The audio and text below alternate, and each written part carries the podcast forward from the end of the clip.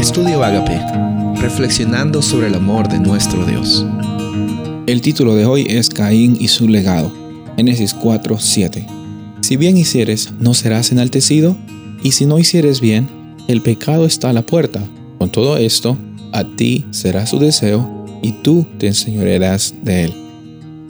En estos días hemos visto la lastimosa interacción que tuvo Caín con Abel, Caín con Dios, y vemos que el pecado es algo grande que simplemente no podemos pasar por alto. Y es más, Dios mismo no, no lo puede pasar por alto. Él siendo el Dios justo que es, eh, Él siendo el Dios amoroso que es, no lo puede pasar por alto.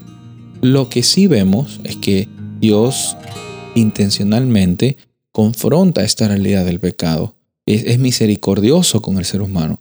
Eh, muestra la iniciativa del plan de salvación nos da la oportunidad de, llevar este proceso de, reconocer nuestras faltas y, y, siempre, déjame decirte, siempre, especialmente ahora, hay oportunidad para redención. Hay oportunidad para redención.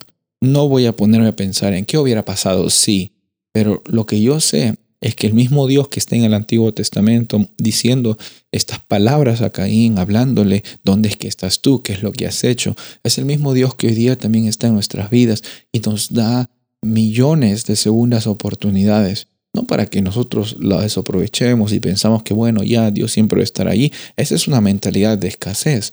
No, Dios nos está invitando cuando leemos este libro de Génesis, específicamente en este capítulo 4, nos está invitando a que meditemos, a que veamos, en primer lugar, cuán grande es Dios y su misericordia. En segundo lugar, que la experiencia de, pecado llega a ser una experiencia de, de escasez que nos quita la oportunidad de vivir nuestra vida al máximo. No hemos sido diseñados para vivir una vida con escasez.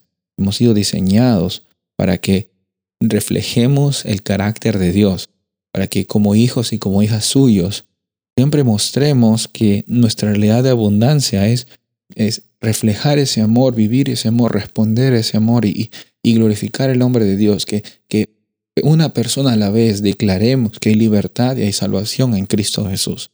Ahora, la decisión es nuestra. La ofrenda que presentamos a Dios no tiene que ser, no, no tiene que ser en absoluto un esfuerzo de nuestra parte, simplemente para mostrar que estamos haciendo algo, que somos buenos. Nosotros no nos portamos bien para mostrar que somos buenos.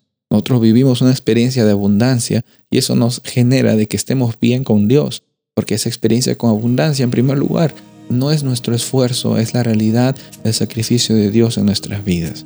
Y sabes, estas decisiones las tomamos del día a día, pero la identidad nuestra no se va ni viene porque está afianzada en el sacrificio de Jesús y también está basada en, lo más profundo de nosotros como imagen de Dios que somos. Estamos aquí para que el nombre de Dios sea glorificado. Estamos de aquí porque Dios es un Dios de amor. Soy el pastor Rubén Casabona y deseo que tengas un día bendecido.